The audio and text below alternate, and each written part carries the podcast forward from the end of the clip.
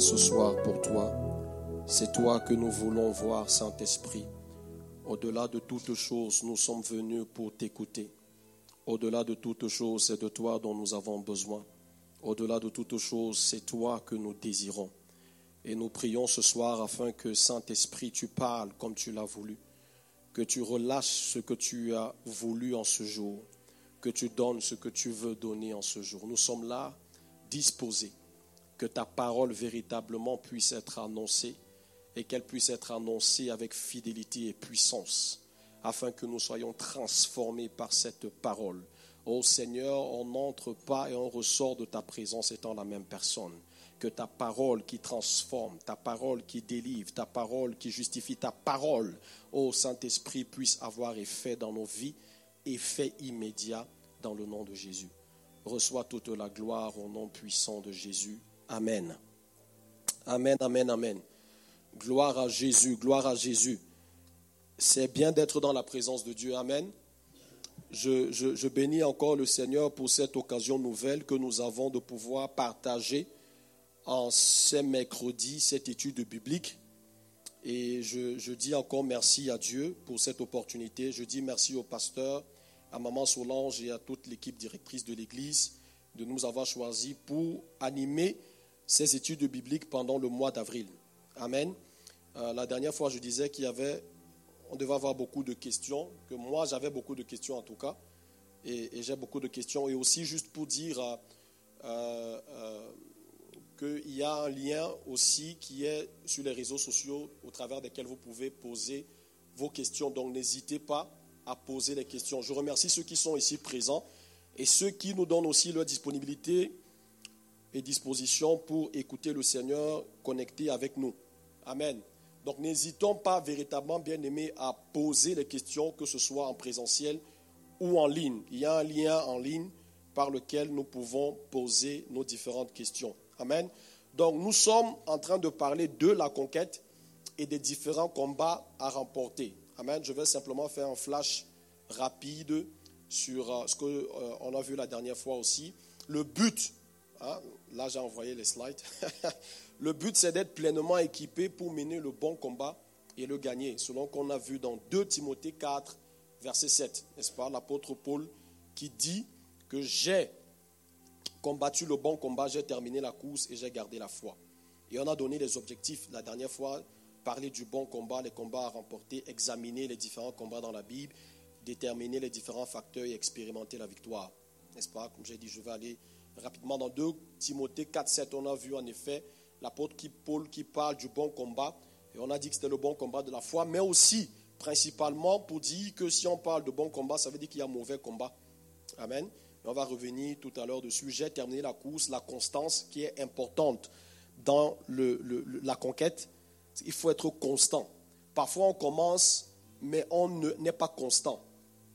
Le plus difficile, c'est de commencer, mais le plus important, c'est d'être constant. Ok, Commencer est souvent très difficile. Parce que pour commencer, il faut vaincre la peur. Il faut aller au-delà de tout ce qui peut être opposition. Mais quand tu as commencé, là, le combat commence. Être constant. Parce que c'est celui qui est constant, c'est celui qui persévérera jusqu'à la fin qui aura la victoire. Et la constance est très importante. Et après, il a dit, j'ai gardé la foi et on a parlé de l'essentiel. Amen, l'essentiel. J'ai gardé la foi. Parce que parfois on peut combattre, mais en effet, est-ce que on peut dire, comme l'apôtre Paul, j'ai gardé la foi, j'ai combattu le bon combat et j'ai terminé la course. En effet, on a dit le plus important n'est pas de mettre toutes les ressources dans le combat, mais surtout d'être dans le bon combat. OK? Surtout d'être dans le bon combat. Parce que, bien aimé, tu peux être en train de travailler, tu peux être en train de placer toutes tes ressources, mais c'est dans quelque chose qui ne t'apporte pas de valeur ajoutée et qui ou qui n'est pas véritablement essentiel. Nous nous épuisons parfois dans des combats qui sont hors saison. Tu peux te retrouver en train de mener un combat qui est hors saison, bien aimé qui est complètement hors saison. Et parfois, le combat que tu dois mener dans ta saison, tu ne mènes pas. Ouais? Il y a beaucoup de personnes qui sont dans la vie d'aujourd'hui dans des difficultés parce qu'ils n'ont pas mené les combats qu'ils devaient mener hier. quand il fallait les mener. Voyez, tu es jeune. C'est maintenant qu'il faut que tu pries. Tu n'es pas encore marié, c'est maintenant qu'il faut que tu pries, par exemple, pour ton mariage. Pas forcément pour avoir le mariage, mais pour ta vie de mariage. Pour ta vie de famille, pour ta vie de couple. Ce n'est pas quand tu seras sous le stress. On ne cherche pas l'épouse sous le stress, bien aimé. Ce n'est pas pourquoi je parle de mariage, mais ce n'est pas quand tu es stressé que tu commences à, rechercher, que ce soit autre chose, en dehors même du mariage. Les combats, tu dois les mener dans leur saison, pas hors saison. Donc il faut identifier véritablement les différents combats que tu dois mener. On a dit la plus grande ruse de l'ennemi n'est pas forcément de t'empêcher à combattre, mais de te détourner du bon combat. OK? Et la question, bon, pas une question, mais un point de réflexion, c'est qu'il faut toujours avoir la fin en perspective et il faut self-checker ses motivations. Et on reviendra en effet sur des motivations sur une forme de question. Mais il faut toujours avoir la fin en perspective. Et ça, c'est souvent très compliqué. Et le point de réflexion que je vais nous donner, c'est de t'imaginer à ta cérémonie d'inhumation, qu'est-ce que tu veux qu'on dise de toi? Quand on va rentrer, bien aimé, réfléchis dessus. Tu te vois à ta propre cérémonie d'inhumation. Qu'est-ce que tu veux qu'on retienne de ta personne? Qu'est-ce que tu veux qu'on dise de toi? Ça va te permettre d'avoir la fin en perspective et de savoir où tu dois mettre ton énergie de savoir où et comment tu dois repartir tes ressources. Parce que dans le train de la vie, on est souvent plongé dans la course simplement de ce qui va. On va simplement avec le flot. Mais on ne s'assied pas véritablement pour se poser les questions de, à la fin, est-ce que c'est véritablement ça que je veux qu'il soit dégagé? Est-ce que tu veux qu'on te retienne comme, je ne sais pas, un ingénieur qui a fait ça, ça, ça? Certaines personnes sont à donner dans le travail, ce qui est très bien, mais parfois abandonnent leur famille. À la fin, qu'est-ce que tu veux qu'on dise de toi? Il y a beaucoup de témoignages qu'on dit toujours, très souvent, qui sont seulement pour euh, complaisance et pour euh, circonstance. Hein. Personne ne va venir dire pendant le, le, speech, ah non, celui-ci a abandonné, tel, il a abandonné, il a fait... On va toujours camoufler, on va toujours dire de bonnes choses. Mais bien aimé, prends toi-même le temps de réfléchir, de t'asseoir et de te dire, Qu'est-ce que tu veux qu'on dise? Jésus pouvait dire, oh, venez, et il sera dit, bon et fidèle serviteur, entre dans la demeure de ton Père. Mais qu'est-ce que toi tu veux qu'on dise de toi à la fin? Ça va te permettre d'identifier, bien aimé, comment est-ce que tu veux mener ta vie sur terre. Amen. Et on a dit qu'il y avait deux grands axes, la conquête de soi, ce que nous sommes en train de parler, la conquête de ta pensée, et le combat de son cœur, qui est euh, un peu mélangé et la conquête externe, ou bien le combat externe, qui est la conquête de sa terre. Le combat pour des fruits mûrs, le combat de l'unité. Ok. Aujourd'hui, la question, la première question, euh, et comme j'ai dit, je, le rappelle encore, n'hésitez pas même en ligne de poser des questions. Et s'il y a des questions, interrompez-moi. Ok, interrompez-moi directement. Comme ça, on, on, parle des questions. Je veux que ce soit vraiment beaucoup interactif. Toute ma présentation, c'est sous forme de questions-réponses. OK Et euh, Proverbe 23, verset 7, on l'a lu la dernière fois. Car il est comme les pensées de son âme. Mange et bois, te dira-t-il, mais son cœur n'est point avec toi. Et on a vu sous différentes versions. Au fond de lui, il est calculateur. Il est en son cœur calculateur. Il ne vaut pas plus que les pensées de son âme. N'est-ce pas?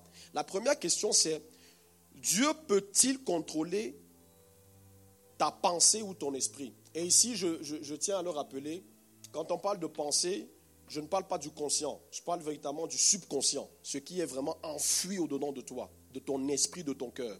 Et la première question, c'est est-ce que Dieu peut contrôler ta pensée? Est-ce que Dieu peut contrôler ta pensée? Est-ce que Dieu peut contrôler ton esprit? C'est la question que la première question que, que, je nous pose. Qu'est-ce que, selon vous, ou bien aussi sur les réseaux, hein,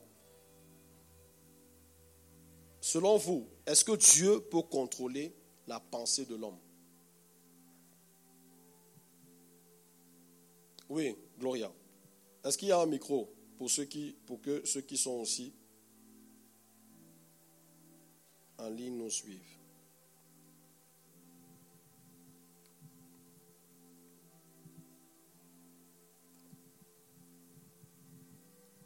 Merci beaucoup. Euh, je pense que oui, et ça dépend de nous, ça dépend du, fait qu'on se laisse contrôler par le Saint-Esprit. Et dans une partie de la Bible, je ne connais pas très bien le verset, il est, il est écrit, nous ramenons toute pensée captive sous l'autorité de Dieu. Donc c'est possible. J'aime, j'aime, j'aime ce verset et puis je l'ai cité 2 Corinthiens 10, verset 5. On reviendra sur ce verset. Euh, euh, merci. Mais il y a aussi un point que tu as dit, si on veut laisser, si on veut se soumettre à, à la volonté de Dieu. Ok, oui.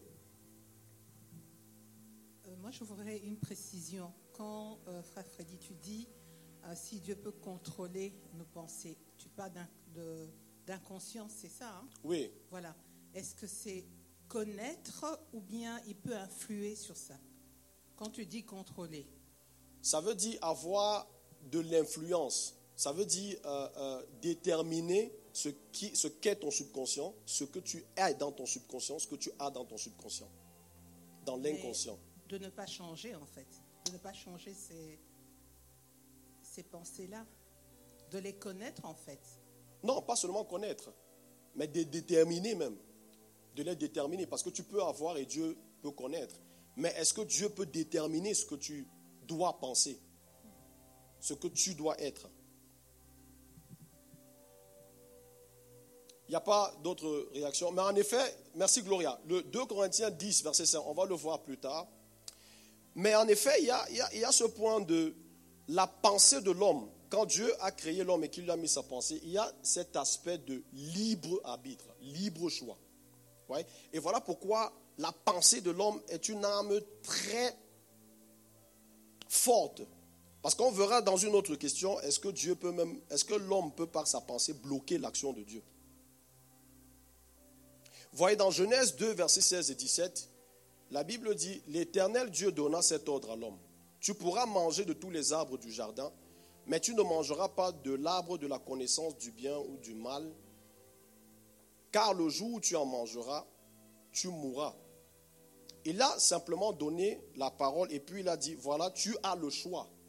Maintenant, si tu manges ça, tu vas mourir. Mais moi, je te dis, mange de tout, mais ne mange pas de ça. Et on a vu à la fin qu'ils ont mangé, malgré le fait que Dieu avait dit.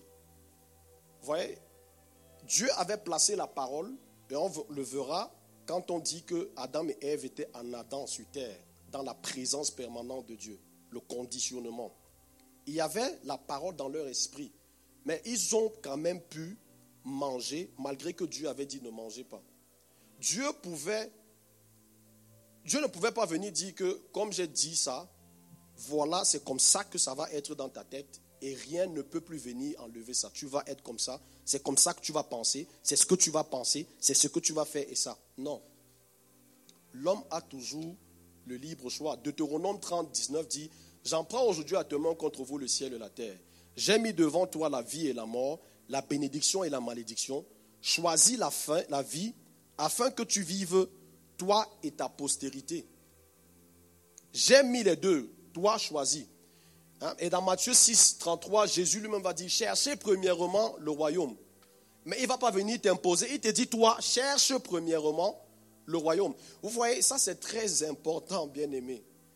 Pourquoi? Parce que est-ce que ça ne serait pas plutôt merveilleux que Dieu contrôle en fait nos pensées? Est-ce que ce ne serait pas plus facile en fait que je suis enfant de Dieu et que tous mes choix soient conduits vraiment par Dieu Que Dieu vienne décider de tous mes choix, de toutes mes pensées, de toutes mes actions. Moi, j'aurais voulu ça. Je ne sais pas pour vous, mais pour moi, ça aurait été tellement facile que Dieu dirige et que ce soit, parce que je devais toujours être dans la volonté parfaite. Mais la vie chrétienne, c'est une vie de responsabilité et de choix. Respon Chaque jour que tu te lèves, tu as des choix à faire. Et Dieu ne va pas faire les choix à ta place. Voyez, Dieu ne va pas venir faire les choix. Nous sommes responsables. Et voilà pourquoi c'est aussi choquant. Parce que tu es responsable du choix de la vie ou du choix de la mort. Vous voyez, on choisit d'être en Christ où on choisit de ne pas être en Christ. Et la résultante de ne pas être en Christ, c'est d'être où? D'être dans la GN. Grande et spacieuse, c'est le chemin par lequel plusieurs passent. Mais c'est ton choix. Et on peut être dans la grâce sauvé et prendre comme pour un acquis et croire que oui, c'est. Non, mais ceux qui ne sont pas en Christ, c'est un choix. Est-ce que vous comprenez qu'on dise que quelqu'un a pris le choix de ne pas être dans la vie Ça peut sembler banal, ça peut sembler facile pour nous de oui, on chante Alléluia, on est en Christ. Voilà pourquoi il y a l'importance d'évangéliser. Parce qu'il y a des gens qui ont pris des choix, que ce soit conscient ou inconsciemment, ils ont pris un choix de ne pas choisir la vie. Parce que la vie en Christ, c'est une vie de responsabilité. Nous sommes responsables de nos actes, responsables de nos choix. Nos actes, on l'a vu la dernière fois, sont conditionnés par nos pensées, par notre esprit. Mais nous sommes aussi responsables de ce qui est au plus profond de nos convictions. Dieu n'est pas responsable de tes convictions, tu es responsable de tes convictions. La vie en Christ est une vie de responsabilité. Nous sommes responsables de ce qui nourrit notre esprit. Chacun est responsable de ce qui doit nourrir son esprit. Responsable de ce que nous acceptons comme vérité. Philippiens 4, verset 8, l'apôtre Paul dit, au reste, frère, que tout ce qui est vrai soit l'objet de vos pensées. Mais maintenant, c'est à chacun de nous de responsable de savoir ce qui entre, ce qui fait l'objet de nos pensées. Ce que vous voyez, ce qui est aussi terrible et qui est la puissance de la pensée, c'est que ce n'est pas toujours ce qui est vrai, qui est dans ta pensée, qui est dans ton cœur. Ce que tu acceptes comme vérité, ce n'est pas toujours ce qui est vrai. voyez, et c'est ça souvent le problème, c'est que les gens sont souvent, vous voyez beaucoup de gens qui sont quand vous êtes dans la vérité, vous vous questionnez de savoir, mais comment est-ce que lui, il peut être tellement perdu et être confiant et à l'aise dans son flou? Mais sa perdition, là, lui, il est, il. Donc, il est, tu viens lui parler de quelque chose, il va te dire que non, monsieur, tu, toi, tu ne sais pas ce que tu dis. Vous voyez, on dit très souvent que les ignorants font beaucoup de bruit. Et puis, parfois, ça se vérifie quand même. Quand vous voyez les décisions qui sont prises un peu partout, dans les, que ce soit même dans la société et tout, ce ne sont pas toujours euh, ceux qui, sont, qui ont la connaissance, hein, qui prennent forcément les décisions. Et puis, ça se, on se retrouve où on se retrouve. Mais ce qui entre, nous sommes responsables de ce qui entre, de ce qui est dans notre esprit. Vous voyez, dans Matthieu 22, 23 à 30, bon, il y a aussi beaucoup de versets. C'est l'étude biblique, non? Je ne suis pas venu pour prêcher. On est là à l'étude biblique, donc il y a beaucoup de textes. Je ne parle pas de moi, je parle de la parole et on interagit avec les questions. Amen. Matthieu 22, 23 à 30. Le même jour, les Sadduciens qui disent qu'il n'y a point de résurrection vinrent auprès de Jésus et lui fit cette question. Maître, Moïse a dit, si quelqu'un meurt sans enfant, son frère épousera sa veuve et suscitera une postérité à son frère. Or, il y avait parmi nous sept frères. Le premier se maria et mourut, et comme il n'avait pas d'enfant, il laissa sa femme à son frère. Il en fut du même du second, puis du troisième jusqu'au septième. Après eux tous, la femme mourut aussi. À la résurrection duquel des sept sera-t-elle donc femme? Car tous l'ont eu. Jésus leur répondit, vous êtes dans l'erreur parce que vous ne comprenez ni les Écritures, ni la puissance de Dieu. Car à la résurrection, les hommes ne prendront point de femmes, ni des femmes de mari, mais ils seront comme les anges de Dieu dans le ciel. Bon, ils seront comme les anges de Dieu dans le ciel. Ça, c'est une autre pour un autre jour. Amen. Mais regardez, les Sadduciens avaient une compréhension de la résurrection. Et ils avaient un raisonnement sur la résurrection. Et ils étaient déjà dans l'erreur de la conception qu'ils avaient de la résurrection. Mais leur conviction était basée déjà sur cette erreur-là. Ils sont venus, ils ont dit à Jésus, bon, toi tu parles de résurrection. Nous, on sait qu'il n'y a pas de résurrection. Et voici un raisonnement pour lequel on peut t'amener à dire qu'il n'y a pas de résurrection. La réponse de Jésus est frappante. Vous êtes dans l'erreur parce que vous ne comprenez ni les Écritures, ni la puissance de Dieu. Tout part toujours de ce qui est à la base de notre compréhension, de nos convictions. Si c'est déjà c'est faussé, tout sera faussé. Oui. Ah, ok. J'ai cru que c'était une question. Tout part déjà de la base faussée. Jésus ne l'a pas directement condamné. Il a dit, vous êtes dans l'erreur parce que vous ne comprenez pas. Parfois, on a des convictions qui sont seulement basées sur une incompréhension des choses. Je vais prendre un exemple de ce que nous sommes en train de vivre aujourd'hui. Il y a maintenant des mots qui sont donnés sur le plan médical pour parler, comment ils appellent ça euh, euh, euh, Gender dysfunctioning, quoi, quoi, quoi. Donc, si tu as une crise d'identité, il y a maintenant un mot médical qui est à donner à ça. De dire que tu as une petite fille et tu ne sais pas si tu es fille ou garçon. Crise de genre. Ah, parce qu'il y a un gender dysphobia ou bien dysphoria, quelque chose. C'est devenu. Mais il y a des médecins qui donnent des enseignements sur pourquoi est-ce qu'il y a des crises et comment faire la transition de genre va aider à résoudre ces crises? Parce qu'il y a des tendances suicidaires chez les personnes qui sont dans des crises de genre. On a vécu, je ne sais pas combien de millénaires sur cette terre, il n'y a jamais eu ce genre de choses. Je ne sais pas d'où ça sort maintenant que certains viennent avec des crises de genre. Donc tous ceux qui ont vécu là, ils n'avaient pas de crise de genre. C'est à partir d'aujourd'hui que les gens commencent à avoir des crises de genre, que les gens commencent à être suicidaires et que les gens, il faut maintenant faire des transitions pour qu'ils ne soient plus suicidaires, qu'ils se sentent bien dans leur peau. Parce qu'on n'arrive pas à définir simplement ce qui est homme, ce qui est femme. C'est tout, hein, la définition du genre, ce qui est homme, ce qui est femme. On met maintenant, il y a beaucoup de gens qui parlent maintenant de spectre. Ça devient comme la lumière. Donc un spectre de, de, de, de fréquence. Ce n'est pas homme-femme, mais c'est un spectre et puis tu peux te retrouver quelque part au milieu. Définition au rené de ce qu'on appelle genre, homme-femme. Simple question de homme-femme. Mais vous allez voir des scientifiques. Bon, tout ça aussi, c'est le capitalisme. On verra ça dans la suite. Parce que tu as crise de genre, tu vas aller payer les médicaments, les, tout ça, c'est l'argent. Hein? Ce n'est pas gratuit. Et le médecin qui vient te parler de ça, c'est lui qui fait l'opération de ça. Le matin, tu te réveilles, tu veux être femme, tu pars faire. Après, tu dis, oh non, tu, on doit. Parce qu'on veut l'argent au point où on, ne met même pas la valeur humaine. Mais tout part de la base de la définition. Vous voyez, la dernière fois, on parlait de comment te définis-tu. Est-ce que tu te définis simplement par ta profession? Mais est-ce que tu te définis par, OK, je suis homme libre de tout, je peux faire tout ce que je veux? Vous voyez, ça part de la définition. Si tu reconnais que tu es créature de Dieu, tu ne vas pas penser à ce genre de choses. Tu ne vas pas être dans ce genre de définition. Parce que tu reconnais déjà d'abord que ton origine, ta source, Dieu t'a créé esprit sur terre.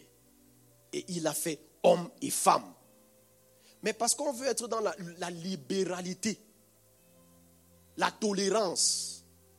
Et ça devient maintenant, si tu parles contre, c'est que tu es intolérant. Tu es dans la phobie des hommes. Et ça, c'est un combat. Et je, je, bénis le Seigneur pour septembre qui va venir quand le pasteur va parler des familles. Parce que, bien aimé, Aujourd'hui, ce n'est plus les affaires de tu laisses tes enfants partir à l'école. Et puis tu. Non, non, non, non, non, non. Plus que jamais, chacun doit regarder à ses enfants. Ce, ce qu'on signe, qu'on doit enseigner aux enfants. J'ai dit aux enfants. Avant, c'était d'abord, oh non, ce sont les grandes personnes, et puis il faut être tolérant. Aujourd'hui, c'est passé maintenant. On veut. Donc, ce n'est plus que je suis, ce que je fais. Non, maintenant, on veut imposer pour enseigner aux enfants. À l'école primaire, de oh non, si tu te retrouves en train de te questionner, non, c'est que tu as un problème, il faut qu'on commence à voir, oh, tu dois avoir des thérapies. Il y a maintenant des psychologues spécialisés en crise de genre. Pour venir dire à un enfant, non, qu'il faut l'accompagner dans le processus. Il faut l'accompagner dans le processus. Tout ça parce que, bien aimé, part d'abord de la définition de base. Il y a une crise identitaire aujourd'hui parce qu'il y a en effet cette définition. Voilà pourquoi, bien aimé, nous sommes responsables, responsables de ce qui est dans ta pensée. Dieu ne va pas contrôler ta pensée. Ça aurait été plus facile, mais ce n'est pas le cas. Et la responsabilité nous incombe. Nous devons être responsables. La vie chrétienne, c'est une vie de responsabilité. Et il est fort dommage qu'aujourd'hui, la responsabilité a quitté l'Église. La responsabilité a quitté les chrétiens. C'est pourquoi il y a la recherche, la course vers les prophètes, la course vers ceci, la course vers cela, parce que les hommes, les hommes ne veulent pas être responsables. La vie chrétienne, c'est une vie de responsabilité. Même ce que tu écoutes comme prédication, ce que tu reçois, ce que tu laisses entrer à l'intérieur, tu es responsable. Ce n'est pas quelqu'un qui est responsable. Tu es responsable. Voyons, on parle parfois de. Euh, euh, aujourd'hui, ça, c'est beaucoup, ça fait beaucoup de tabou euh, aux États-Unis, inciter à la violence par les discours. Mais il y a une jurisprudence qui est sortie de si on n'a pas exactement dit inciter à la violence, les propos de chacun engagent chacun et les actes de chacun engagent chacun. Si je t'ai pas dit va faire, et moi je parle en généralisant, toi tu peux faire. Non, ce n'est pas moi, c'est toi-même qui allais faire. Donc chacun doit être responsable. Amen. La deuxième question que j'ai, est-ce qu'il y a une question, que ce soit en ligne euh, ou en présentiel? Non? Bien aimé. Je ne dois pas être seul à poser les questions. La deuxième question, peux-tu par ta pensée empêcher Dieu d'agir? Peux-tu par tes convictions empêcher Dieu d'agir? Oui, mon frère.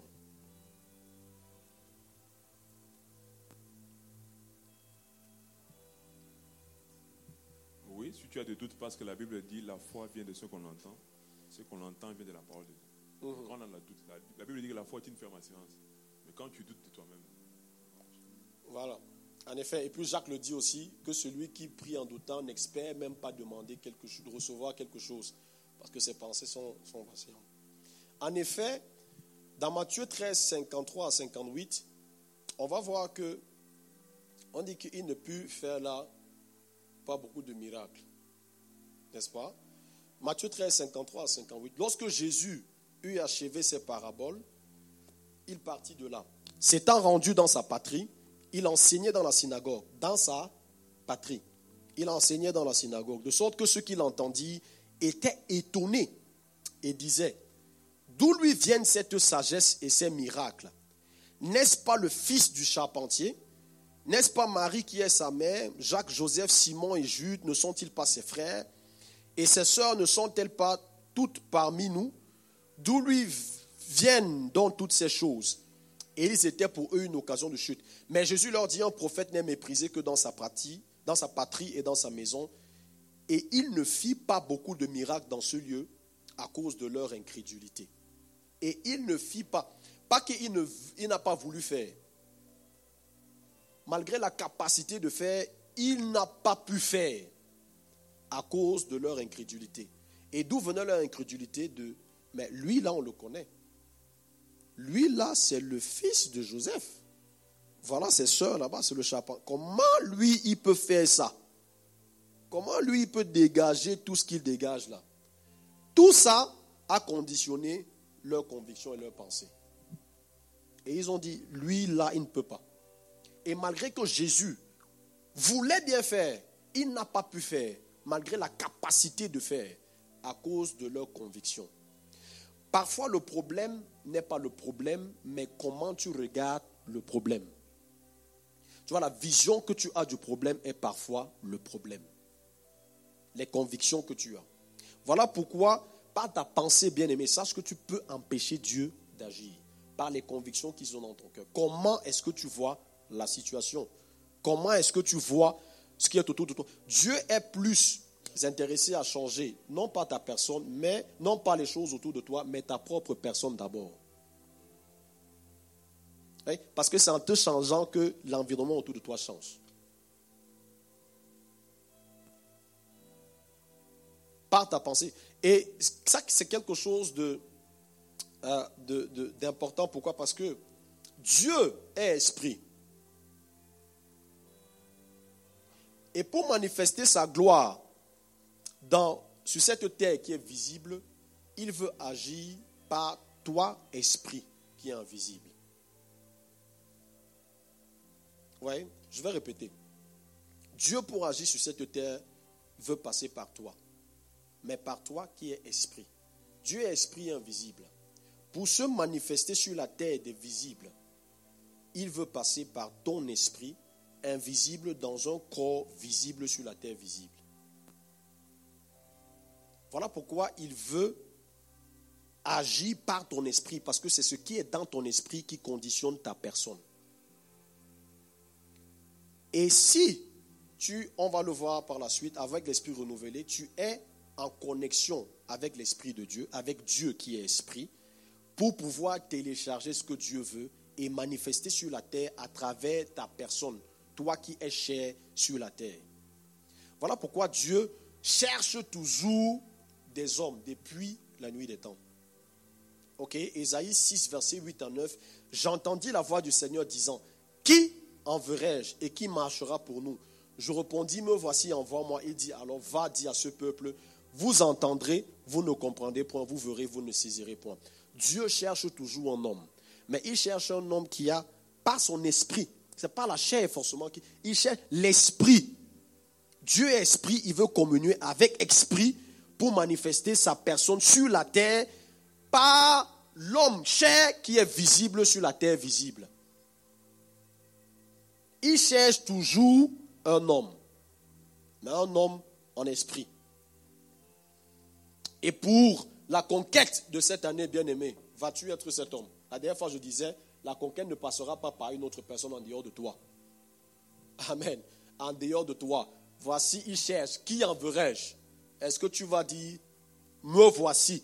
Et c'est ce que tu dois dire. Amen. Par la grâce de Dieu. On le voit encore dans Ézéchiel 22, 30. Je cherche parmi un homme qui élève un mur, qui se tient dans la brèche devant moi en faveur du pays, afin que je ne le détruise pas. Dieu cherche toujours quelqu'un qui va se disposer, mais pas son esprit. Nous faisons donc office d'ambassadeur pour Christ. Et lui, second dit comme si Dieu exhortait par nous. Mais les versions disent Dieu exhortant par nous. Nous faisons donc office d'ambassadeur pour Christ. Dieu exhortant par nous. Dieu exhortant par nous. Nous vous supplions au nom de Christ, soyez réconciliés avec Dieu. Mais toujours par l'Esprit. Quand Pierre dit, vous êtes une race élue, une nation sainte, un sacerdoce royal, ça part toujours de la base de l'homme qui est esprit. En réalité, en l'homme, c'est l'esprit. C'est l'esprit d'abord qui doit agir. Amen. Ta chair n'est que une carapace par laquelle tu es valide sur terre. Tu as l'égalité sur terre par ta chair. Mais toi, c'est esprit. Et Dieu veut agir avec toi, esprit, pour manifester, lui, sa personne sur terre. Amen. Deuxième question, une autre question que j'ai. Peux-tu manifester à l'extérieur ce que tu n'es pas à l'intérieur? Non? C'est non ou c'est oui? Oui. Peux manifester à l'extérieur ce que tu n'es pas à l'intérieur. Il y a des oui, il y a des non.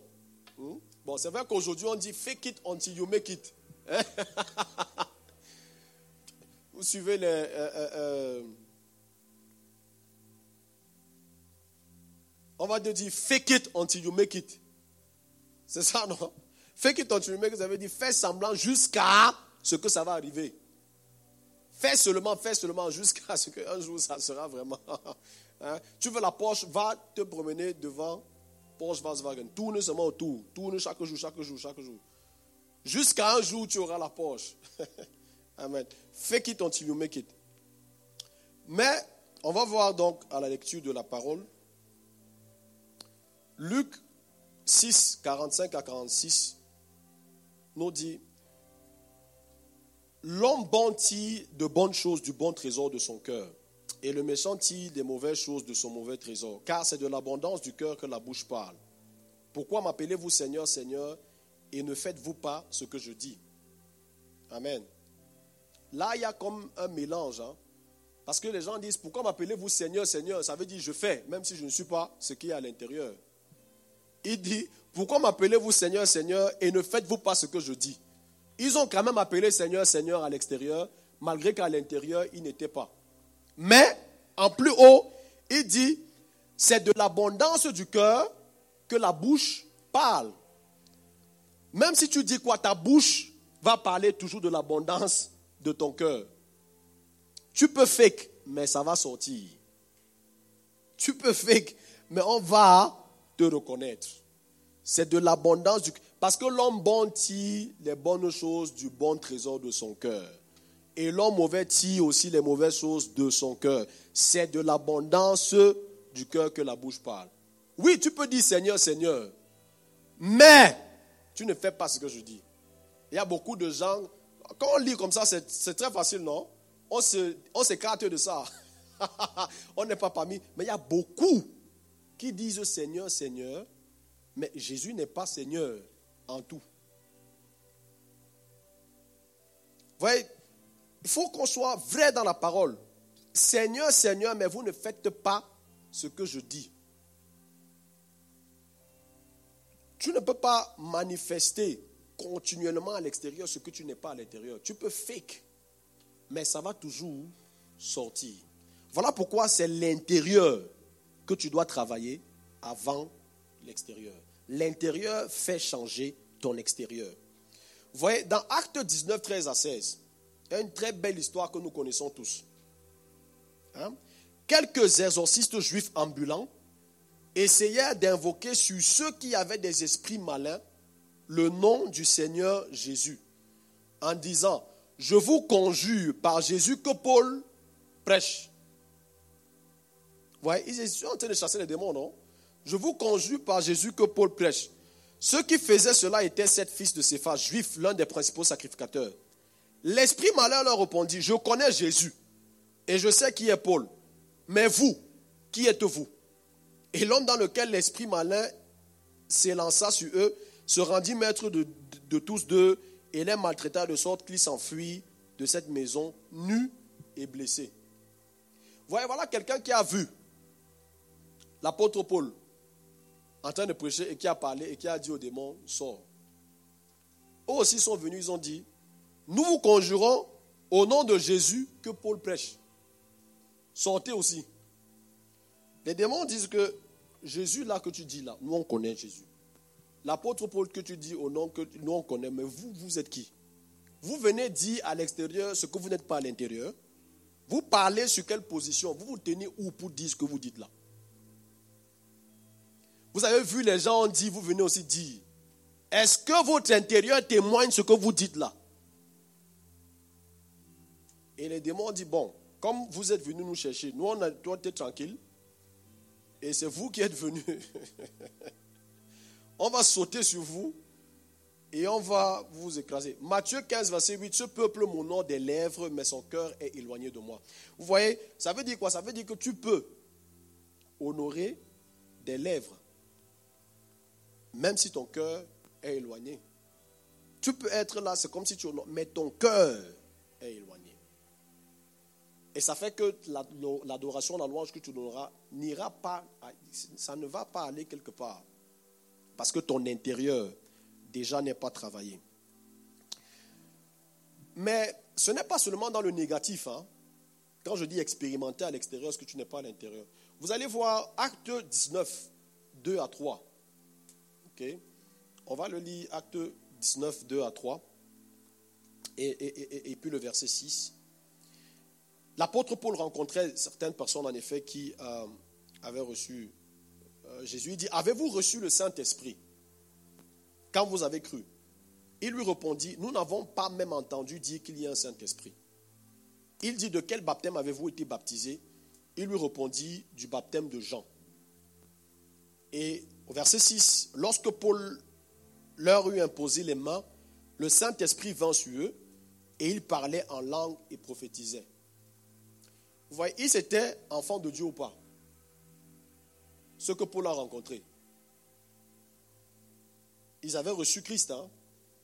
mais ils n'avaient pas seulement entendu parler du Saint-Esprit. Donc ils avaient reçu Christ, mais ils avaient une expérience limitée avec Dieu, parce qu'ils n'avaient pas encore entendu parler du Saint-Esprit. Donc ce qu'ils manifestaient à l'extérieur était limité à la connaissance qu'ils avaient de Dieu à l'intérieur, à l'expérience qu'ils avaient avec Christ. Et quand l'apôtre Paul leur a parlé du Saint-Esprit, et puis le Saint-Esprit était accessible, hein, eux, ils n'avaient pas juste connaissance de l'Esprit de Dieu. Mais ce n'est pas que le Saint-Esprit n'était pas là. L'apôtre Paul a imposé les mains. Ils ont reçu le Saint-Esprit et ils ont eu la manifestation de l'Esprit de Dieu, l'expérience avec le Saint-Esprit. Vous voyez, il y a beaucoup d'enfants, d'enfants de Dieu,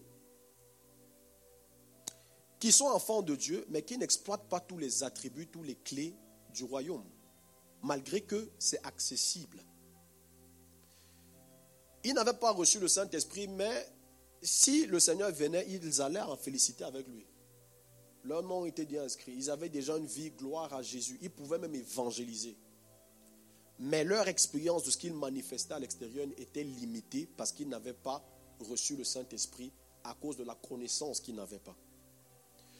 Aujourd'hui, voilà pourquoi il dit, l'esprit, la parole ne doit pas seulement être dans ton conscient, mais véritablement au plus profond de toi. Que ce soit vérité et que tu le manifestes. Beaucoup de gens entendent beaucoup de choses. Tu peux connaître les clés, mais si tu ne l'exerces pas, tu ne vas pas récolter, bien-aimé. On dit celui qui donne peu, moissonnera peu. Celui qui donne abondamment, moissonnera abondamment. La clé de de donner. Beaucoup de chrétiens sont enfants de Dieu. Mais cette clé de s'aimer et de recevoir, tant que tu ne vas pas pratiquer, tu ne vas pas vivre ça. Mais ça ne veut pas dire que tu n'es pas enfant de Dieu. Il faut que ce soit vérité à l'intérieur de toi, que tu manifestes ça et que tu reçois. Voilà pourquoi tu ne peux pas manifester à l'extérieur ce que tu n'es pas d'abord à l'intérieur. Et ce n'est pas seulement dans le négatif mais aussi la responsabilité t'incombe, bien aimé, de désirer plus. De désirer plus. Désirer plus connaître, désirer plus recevoir. Parce que ce que tu es, si tu as magasiné à l'intérieur, l'expérience que tu as de Christ à l'intérieur, c'est ça qui se révèle à l'extérieur. Ton expérience que tu vas manifester à l'extérieur ne sera qu'à la capacité, à la hauteur de l'expérience de Dieu que tu as à l'intérieur de toi. Voilà pourquoi nous pouvons être tous là, mais nous expérimentons, nous manifestons différemment face aux mêmes situations, différentes réponses. Face aux mêmes circonstances. Donc, ce ne sont pas les circonstances ou les situations qui sont déterminantes.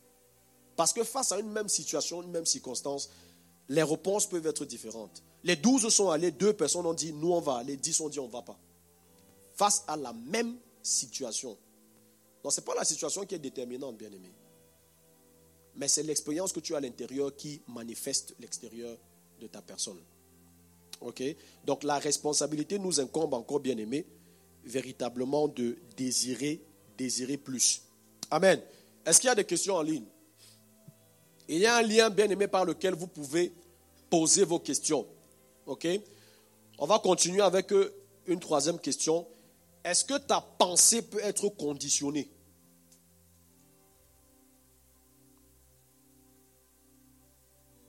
Est-ce que ta pensée peut être conditionnée, bien-aimé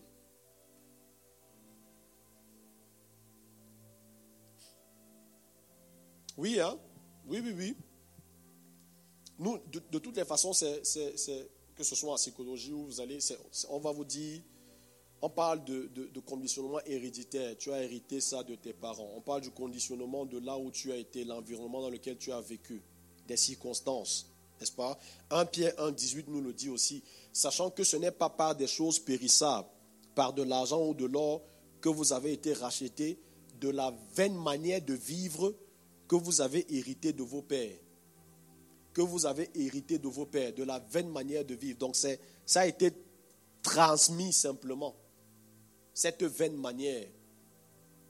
Ok? Donc c'est hérédité, le subconscient, tes convictions, ce qui est à la base le conditionnement de tes pensées. ok? Que ce soit par les expériences, par les traditions, par les environnements dans lesquels tu étais. L'apôtre Paul pouvait parler de Timothée, il dit, la foi sincère qui était en toi, qui habitait d'abord dans ton aïeux Luis et dans ta mère Eunice. N'est-ce pas? Ça aussi, ça a été transmis. Mais c'est important de le comprendre, bien aimé, et c'est pourquoi l'apôtre Paul dans Romains 12, 2, on l'a dit aussi, ne vous conformez pas au siècle présent, mais soyez transformés par le renouvellement de votre intelligence. Et on a dit renouvellement ici, ce n'est pas forcément trop nouveau, nouveau, mais c'est de revenir à ce qui était. La question que je vais vous poser, c'est quel était le conditionnement d'Adam et Ève? Quel était leur conditionnement? Dans quel conditionnement ils étaient? Nous, on vient des familles, on vient de différents conditionnements. Ils étaient dans la présence parfaite et permanente de Dieu. En Adam, dans la présence parfaite et permanente de Dieu. Leur esprit était conditionné de ce que la parole de Dieu est. Leur esprit était rempli de Dieu. Permanente de Dieu. Vous voyez, quand on dit renouvellement, c'est le plus tu nourris ton esprit, le plus tu nourris ton être esprit, plus tu es dans ce conditionnement et moins tu es soumis au conditionnement de la chair. Moins tu es soumis aux expériences que tu as eues. Moins tu es soumis à ce que tes sens ont pu vivre. Mais tu es restauré au conditionnement d'Adam et Ève permanemment dans la présence de Dieu. C'est la parole de Dieu qui remplit ton subconscient. Ce ne sont pas tes expériences, ce n'est pas ce qui a été transmis, ce n'est pas ce que tu as vécu, ce n'est pas ce que tu ressens. Non, non, non. Mais c'est la parole de Dieu dans ton esprit.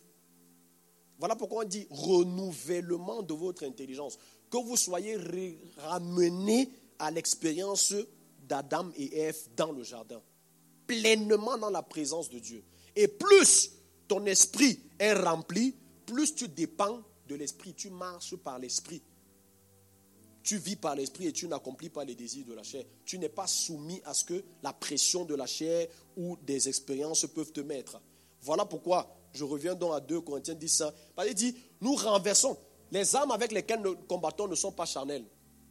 Mais il dit pourquoi les armes sont utilisées. Nous renversons les raisonnements et toute auteur qui se lève contre la connaissance de Dieu et nous amenons toute pensée captive à l'obéissance de Christ. Ta pensée peut être captive de l'obéissance de Christ. Mais si elle peut être captive de l'obéissance de Christ, elle peut aussi être captive d'autres choses. C'est pourquoi l'autorité que nous avons, c'est de délivrer les gens de leurs pensées. Ces gens qui viennent dire, oh non, tu es, tu peux être homme, femme, tu es en train de réfléchir. On doit délivrer des personnes comme ça de leurs pensées. Ouais, ramener tout esprit captif à l'obéissance de Christ. Mais ça part du conditionnement. Ouais, le conditionnement, ce n'est pas un seul jour. Hein. Ce que tu es, ce que tu as, c'est toute une histoire. Toute une histoire. Voilà pourquoi le renouvellement, c'est un travail intentionnel pour toute la vie. Être rempli de la parole. Pas simplement de survoler et de croire que oui, parce que tu as lu un verset, tu connais. Hein. De le répéter jusqu'à ce que ça entre bien dans toi. Et quand ton esprit est renouvelé, ce n'est plus ce que tu as vécu qui agit de façon inconsciente en toi, mais c'est la parole de Dieu qui agit de façon inconsciente. On doit revenir à cela.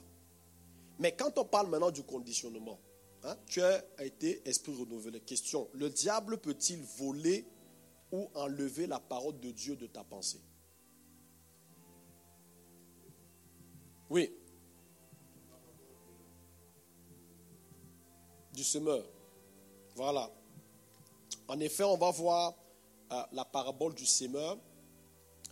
Et ici, nous allons déterminer en effet qu'il y a deux aspects de pensée. Il y a le conscient et le subconscient véritablement. Parce que quand on lit dans Luc 8, 11 à 15, mais on va voir d'autres ruses de l'ennemi aussi. Hein. Bien aimé, il faut garder. Il faut garder. Le combat gagne d'abord ça avant de gagner, chercher à gagner l'extérieur. Voici ce que signifie cette parabole, Luc 8, 11 à 15. La semence, c'est la parole de Dieu. Ceux qui sont le long du chemin, c'est ceux qui entendent la parole. Ceux qui entendent. Après on dit, puis le diable vient et enlève de leur cœur la parole, de peur qu'ils ne croient et soient sauvés. Ça veut dire quoi? Ça veut dire que de peur qu'ils ne croient, ça veut dire qu'ils n'ont pas encore cru. Donc ils ont entendu la parole, le diable vient enlever de peur qu'ils ne croient et soient sauvés. Ils ont entendu la parole, mais ils n'ont pas encore cru. Et le diable vient enlever de leur cœur, de peur qu'ils ne croient la parole qu'ils ont entendue et qu'ils ne soient sauvés. Voyez, c'est pour ça qu'il dit, ce n'est pas parce que tu as entendu que tu crois que c'est à l'intérieur. Non, non, non, non, non. Ce n'est pas parce que tu as entendu que tu crois que tu as cru à ce que tu as entendu. Et que c'est basé à l'intérieur de toi. Il dit, ceux qui sont sur le roc, ceux, ceux qui, lorsqu'ils entendent la parole, la reçoivent avec joie.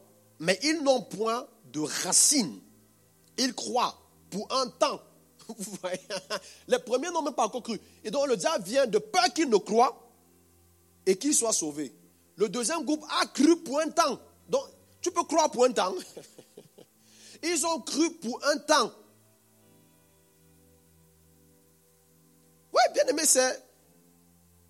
C'est pas facile, hein. Quand on lit, on peut se mettre simplement de côté de ça et être directement à, la personne de la fin. Mais tout ça doit nous amener à réfléchir. On dit ils ont cru pour un temps. Donc, c'est possible de croire et de croire simplement pour un petit temps.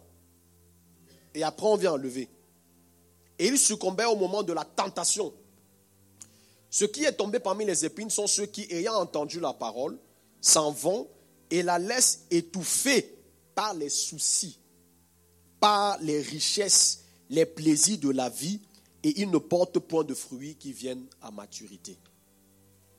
Ils ont entendu, ils ont cru, mais les soucis, que ce soit le conditionnement que tu avais, que ce soit les expériences de la vie difficile, les soucis, les richesses, les plaisirs, ils n'ont pas pu porter de fruits qui viennent à maturité. Ils ont essayé de porter, mais ce n'est pas la maturité. Et ce n'est que le dernier groupe ce qui est tombé dans la bonne terre, ce sont ceux qui ont entendu la parole avec un cœur honnête et bon, la retiennent et portent du fruit avec persévérance. Ce n'est pas dans ton conscient que tu retiens, c'est dans ton subconscient que tu retiens. Vous voyez, c'est ceux qui la retiennent qui portent abondamment de fruits. Donc oui, le diable peut venir enlever ce qui est dans ton conscient. Le diable peut venir enlever ce que tu as seulement entendu, que tu n'as pas encore cru. Le diable peut enlever ce que tu crois pour un temps. Mais c'est ce qui retient qui porte abondamment de fruits. Voilà pourquoi, bien aimé, il faut que la parole soit retenue, au plus profond de toi. Amen. Dans euh, euh, euh Galates 3, verset 3, il va dire, êtes-vous tellement dépourvu de sens? Après avoir commencé par l'esprit, vous venez maintenant finir par la chair voyez, vous pouvez commencer par l'esprit et puis on vient enlever, on vient dégager et vous finissez par la chair. Comment vous commencez par l'esprit et vous finissez par la chair? Ça veut dire que quelque part au milieu, il y a eu. Certaines versions disent est-ce qu'on vous a ensorcelé? Est-ce qu'on vous a ensorcelé? Au point où vous commencez par l'esprit et vous, vous nous ramenez la chair à l'intérieur. Donc le, malin peut enlever dans ton conscient. Mais maintenant, ce qu'il peut, parce que pour enlever de ce qui est retenu, on a vu qu'il ne peut pas. Mais maintenant, le problème c'est quoi? C'est que il peut placer du doute. On le voit, Genèse 3, verset 1. N'est-ce pas? Adam et Ève, pleinement dans la présence de Dieu, il vient et dit Est-ce que Dieu a réellement dit? C'était à l'intérieur, hein, mais il met seulement la question. Il ne vient pas questionner forcément pour enlever. Ici, il ne peut pas enlever. Mais il vient mettre une petite question qui va faire un petit doute. Est-ce que Dieu a réellement dit? On le voit, même chose avec Jésus. Si tu es fils, change alors. Jésus a dit, si tu tombes, la parole de Dieu, si tu tombes, il va envoyer ses anges, ils vont te garder. Fais alors. toujours des petits doutes. Et c'est là le plus gros problème parce que ce qui est dans ton subconscient, même par la prédication, les paroles que tu reçois, qui va que tu retiens. Voyez, c'est pour ça qu'il y a tellement de... La Bible dit dans les mauvais jours, les gens seront amoureux des doctrines. Il y a des doctrines qui sortent maintenant de partout. Et les gens reçoivent ça. Et ça reste dans leur... C'est ça qu'ils retiennent. Mais ce qui est retenu là est faux. Mais ils sont dans le faux. Ils ont retenu le faux et ils marchent dans ce qui est faux. Et voilà l'une des plus grandes armes de l'ennemi. C'est simplement s'introduire pour que les paroles qui soient annoncées, les doctrines qui soient annoncées, soient des fausses doctrines, des fausses paroles. Voilà pourquoi la responsabilité encore nous incombe de ce que nous écoutons, de ce que nous recevons. Nous devons bénir le Seigneur car tu peux manger de la bonne nourriture. Parce que le diable attaque ça. Quand vous voyez les gens dans certaines églises, vous vous demandez comment lui il fait pour être dans tel milieu? Tu te demandes en te disant, mais comment il ne comprend pas? Il ne... Mais il y a l'affluence, non? Bien aimé, la foi vient de ce qu'on entend, mais nous, ce que nous on entend vient de la parole de Dieu. C'est ce que ce verset-là veut dire. Hein. Il y a ce, découplage-là. La foi vient de ce qu'on entend, ça c'est vérité. Maintenant, nous, ce que nous entendons vient de la parole de Dieu. Donc, quel que soit ce que tu entends, va te produire une foi à ce que tu as entendu. Nous, nous décidons d'entendre la parole de Dieu pour que la foi qui est produite soit basée sur la parole ta pensée peut être renouvelée, mais le malin peut voler ce qui est dans ton conscient et peut semer soit du doute ou alors de la mauvaise parole dans ton subconscient. Et voilà le danger et un combat que nous devons mener. Autre question, est-ce que les miracles peuvent renouveler ta pensée? Beaucoup de parfois, on est dans des situations, on dit Seigneur, si tu changes seulement tes situations, est-ce que les miracles peuvent renouveler la pensée de quelqu'un?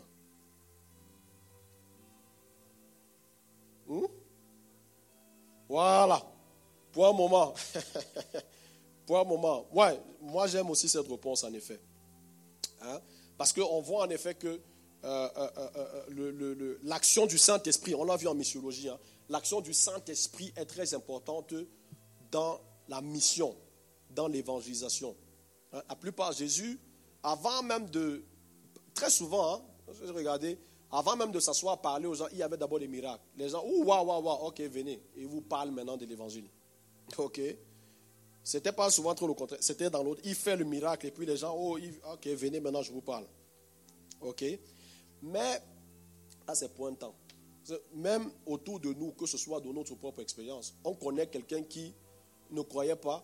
Il a eu la manifestation de Dieu. Moi, je connais un cousin qui il était malade. Hein. Lui-même, il sait qu'il était malade. On a prié, il a été guéri. Lui-même, il sait. Donc, lui, il te déclare que Dieu m'a guéri. Maintenant, il est guéri. Il est où? Tu crois que comme il a été guéri là, il est maintenant Christ? Non, non. C'est pas parce qu'il a été guéri que forcément il est en Christ maintenant. Non, non. Mais si tu devais, il va te dire que Dieu l'a guéri le peuple d'Israël, on a vu, est passé par le long, expérimenté toutes sortes de miracles. Toutes sortes. Je ne sais pas qui a expérimenté les miracles qu'ils ont expérimentés. Mais c'est une fraction qui est entrée. Une fraction. Parce qu'ils étaient toujours dans une, une fraction. La pensée n'était pas renouvelée. Matthieu 12, 43 à 45. N'est-ce pas? On nous parle de la condition de quelqu'un qui on a chassé l'esprit impur. On dit lorsque l'esprit impur est sorti d'un homme, il va dans les lieux arides, cherchant du repos, il n'en trouve point. Alors il dit, je retournerai dans ma maison d'où je suis sorti. Quand il arrive, il la trouve vide, balayée. Il s'en va, il prend avec lui sept autres esprits plus méchants que lui. Ils entrent dans la maison, s'établissent, et la condition de ces derniers est plus pire que la première. Vous voyez? Il a été délivré, il a expérimenté le miracle. Mais ce n'est pas parce qu'il est délivré là que forcément il est réservé et gardé. Non, non, non. Le démon va, il dit même qu'on oh, revient, c'est même plus propre encore. Il part chercher sept autres. Il vient encore avec eux. Mais pourtant, il a d'abord expérimenté une délivrance. Hein. le miracle. Mais il devient plus pire que ce qu'il était avant. Voyez? Donc, ce n'est pas forcément ça. Et on va le voir même quand Jésus guérissait, quand il faisait beaucoup d'opérations de miracles par guérison, il était toujours plus préoccupé par le salut de la personne. Après, il dit, va, mais ne pêche plus. Ne pêche plus, c'est répands-toi, ne, ne va plus, ne manque plus le tir, reviens. Il ne laissait pas, parce qu'il sait que si ce n'est que ça, tu vas venir, vous cherchez, vous venez parce que vous cherchez à manger, hein, la multiplication de pain. Vous voyez, hein. ce n'est que ça que vous cherchez. Vous croyez que toute la foule là qui a mangé le pain là, tous ont reçu, tous ont cru, tous ont resté. Ils attendaient maintenant l'autre annonce de campagne. La campagne maintenant, ça sera de tel côté. on, a, on a vu, on a mangé ici. Donc on attend. Jésus là, il passe de quel côté maintenant? L'annonce de la campagne, c'est pas où? On court, on part. On mange, on, ok, c'est maintenant de quel côté? Ouais. C'est pourquoi Jésus il disait va, mais ne pêche plus, parce qu'il était plus intéressé par le changement de ta personne que du miracle. Parce que le miracle ne va pas forcément te changer, bien-aimé. C'est pourquoi Dieu est plus intéressé par changer ta propre personne. Parfois, on est dans des situations, on se dit que si Dieu change la situation. Non, si Dieu te change, la situation là que, que, tu vois, que tu vois comme va changer. Mais que Dieu te change d'abord. Et tu vas voir que la situation pour laquelle tu pleures là, ce ne sera plus la même. Si Dieu te change. Et c'est ça que Dieu veut, changer véritablement ton intérieur. OK Et la, quatrième question, on va finir avec. Est-ce qu'il n'y a pas de, questions en ligne? Il n'y a pas de questions, même ici en présentiel. Est-ce que c'est à Dieu de garder notre cœur? Question. Mais bon, on dit non. Mais quand on prie, on dit Seigneur, garde mon cœur. Non, on ne prie pas comme ça. Vous dites vite non. Mais est-ce que vous n'avez pas prié, Seigneur, garde mon cœur? Ah, aide-moi. Maintenant, on a, on a, le droit souvent de dire aide-moi, parce que ce n'est pas Dieu qui doit garder ton cœur. N'est-ce pas? Parce qu'après le renouvellement de tes pensées, bien-aimés, il faut garder ça. Il faut garder. Tes pensées sont renouvelées, tu dois garder. Proverbe 4, 23 on le connaît, garde ton cœur plus que toute autre chose, car de lui viennent les sources de la vie. Ça, c'est dans lui second. D'autres versions disent, garde ton cœur plus que tout ce qui se garde. Quand on dit plus que toute autre chose, on dit, garde ton cœur plus que tout ce qui peut se garder. Garde ton cœur. Plus important. Une autre version dit, appliquez-vous avec tout le soin possible à la garde de votre cœur appliquez-vous. Vous voyez, ça vous encore. Ce n'est pas seulement de. On vous dit maintenant, applique-toi. Avec tout le soin de garder ton cœur. Applique-toi avec tout le soin. Une autre version, plus que tout ce qui doit être gardé, observe ton cœur. OK? Plus que tout trésor, garde ton cœur. Le King James dit, garde ton cœur avec beaucoup d'empressement. Garde ton cœur avec beaucoup d'appressement. J'aime cette version, euh, euh, Easy to Read version. Il dit, en anglais, je veux dire, et puis, Above all, be careful what you think, because your thought control your life. Above all, be careful what you think, because your thought control your life. Surtout, faites attention à ce que vous pensez, car vos pensées contrôlent vos vies. Faites attention à ce que vous pensez. Okay? It amplified dit watch over your heart with all diligence, for from it it flows the springs of life. Veille sur ton cœur avec toute diligence, car d'elle jaillit les sources de la vie. Donc on le voit en effet, ce n'est pas à Dieu de garder ton cœur. Ok? La Bible dit celui, si Dieu ne veille, celui qui veille, veille en vain. Dieu a fait déjà sa part. Maintenant, c'est à toi de garder. David a dit Donne-moi un cœur pur. Hein? Il n'a pas dit garde mon cœur. Donne-moi un cœur pur. Tu as dit un cœur pur, tu as un esprit renouvelé. À toi de garder l'esprit renouvelé. Ok? La vie chrétienne, c'est une vie de responsabilité. Et la responsabilité t'incombe de garder, de veiller sur ton esprit, sur ta pensée, ton intelligence renouvelée. Ok? Philippiens 200 dit Ayez en vous les sentiments qui étaient en Jésus-Christ. Ce n'est pas une affaire d'un jour. Les sentiments, ce ne sont pas les émotions. Les sentiments, c'est ce qui est enfoui au-dedans de toi. Ce ne sont pas les émotions face à une expérience. Non, non, non, non. Ce qui est à la base, à l'intérieur. Et ce n'est pas, on dit, euh, euh, euh, ayez en vous les sentiments qui étaient en Jésus. Ce n'est pas un autre jour que tu vas avoir les sentiments. Non, non, non, non. Mais c'est un travail continuel. Vous voyez? Et, bien aimé, c'est souvent dans les petites choses. Et c'est très souvent dans les petites choses. Celui qui est fidèle en peu de choses sera fidèle avec beaucoup. Quand on parle souvent de garder son cœur, on croit que c'est forcément face à des scandales, face au vol, face au meurtre, ou face... Non, non, non, non, non, non, non. C'est dans les petites choses. Parce que ça vient toujours petit, petit. Galates 5.9 dit qu'un peu de levain fait lever toute la pâte. Et c'est souvent dans les petites choses qu'on ne veut pas être intransigeant. voyez? Ça commence toujours par une petite pensée. Hein? Oh non, on est là comme ça, et puis tu parles, oh, puis vous parlez du frère. Ah non, c'est rien, c'est inoffensif. Ça commence d'abord comme ça.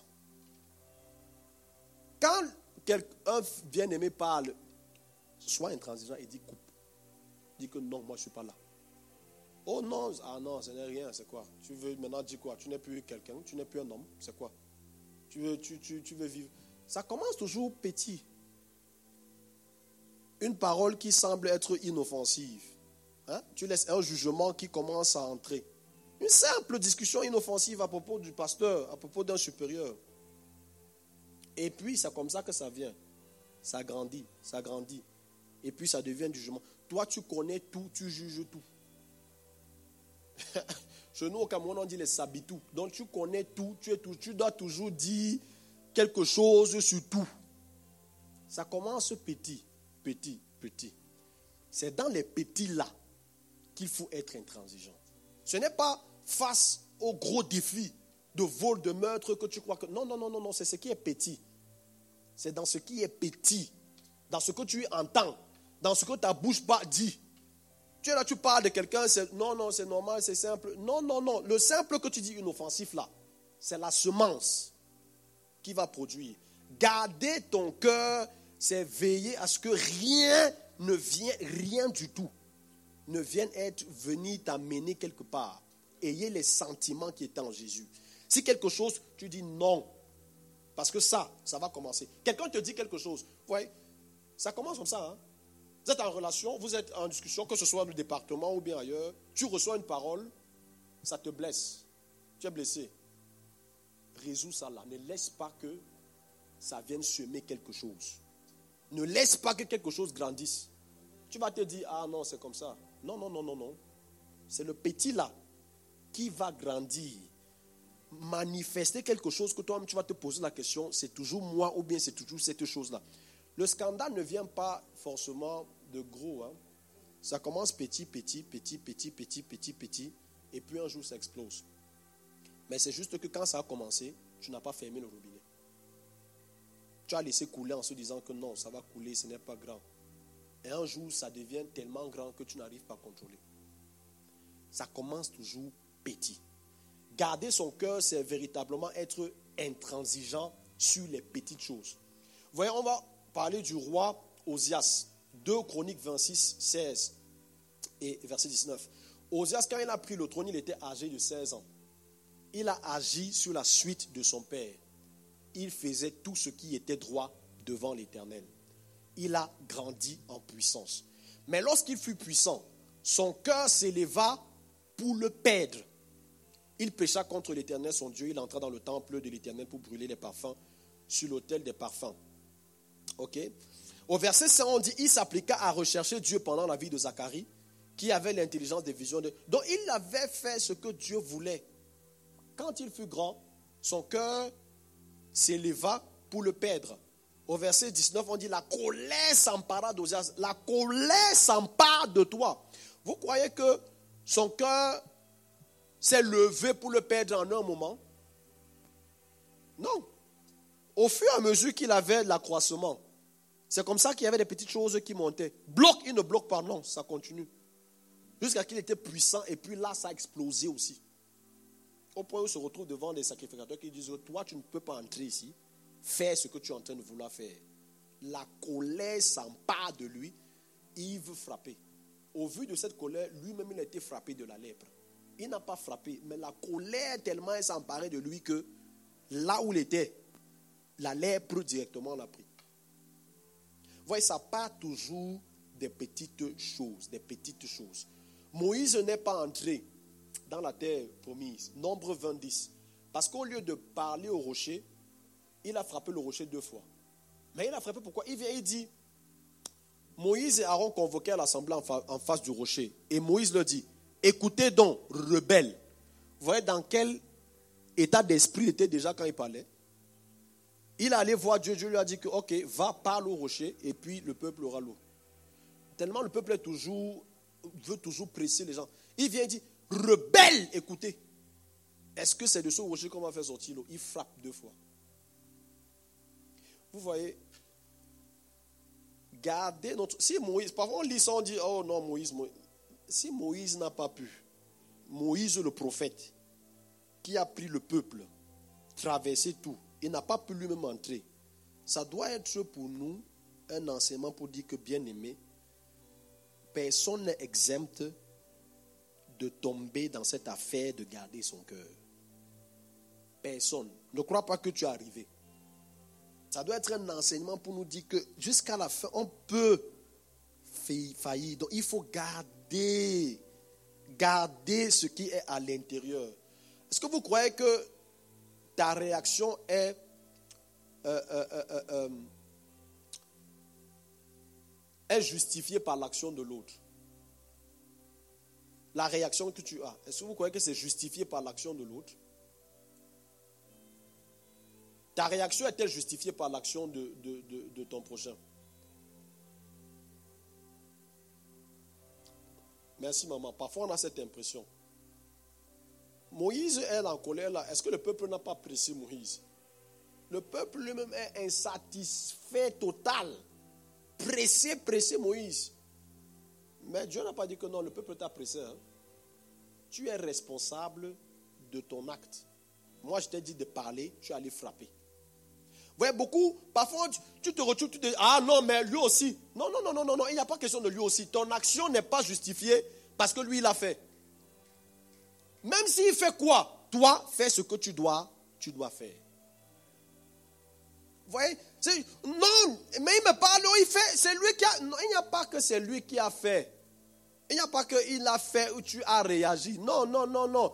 Ça, c'est la, la condition humaine qui te fait vouloir réagir, mais ce n'est pas ce que Christ dit. Tu dois faire ce que tu dois faire. Ta réaction n'est pas justifiée par l'action de l'autre. Et en plus, en principe, après l'action de l'autre bien-aimé, c'est toi qui as le pouvoir de ta réaction, c'est toi qui détermine. Si tu es choqué par quelque chose que quelqu'un a fait, tu lui as donné le pouvoir d'être choqué par, sa, par son action. Est-ce que vous comprenez? Quand tu es choqué par quelqu'un ou bien tu agis, tu es tellement troublé, en fait tu donnes le pouvoir à la personne d'agir sur tes émotions, sur ta personne à travers ce qu'il fait. Mais tu dois être maître de ton cœur, maître de ce que tu ressens, maître des sentiments que tu as, au point où ça ne t'affecte pas ce que quelqu'un fait. Et ton action n'est pas en fonction de sa réaction. Tu n'es pas dans la réactivité, mais tu es dans la proactivité. Ouais, parce que beaucoup de gens, non, tu, tu justifies ce que tu fais en fonction de ce que... Non, non, non, non, non. Vous deux, vous êtes dans l'erreur. Il n'y a pas que tu es justifié par... Vous deux, vous êtes dans l'erreur. Ton action n'est pas justifiée par l'action de l'autre, bien-aimé. Gardons notre cœur plus que tout. Wow, on est à 20. Wow. Ok, on va s'arrêter là, on va continuer prochainement. Amen. Amen, amen, amen. Gloire à Dieu. Amen. On va prier. Bien-aimé, tu vas simplement prier la parole de Dieu Tu es responsable. La vie chrétienne est une vie de responsabilité. La vie chrétienne est une vie de responsabilité. Mais ce n'est que par le Saint-Esprit, ce n'est que par la puissance de Dieu qu'on peut véritablement répondre à tous ces défis de responsabilité. Tu vas prier afin que l'Esprit de Dieu t'aide, que véritablement l'Esprit de Dieu t'aide à avoir...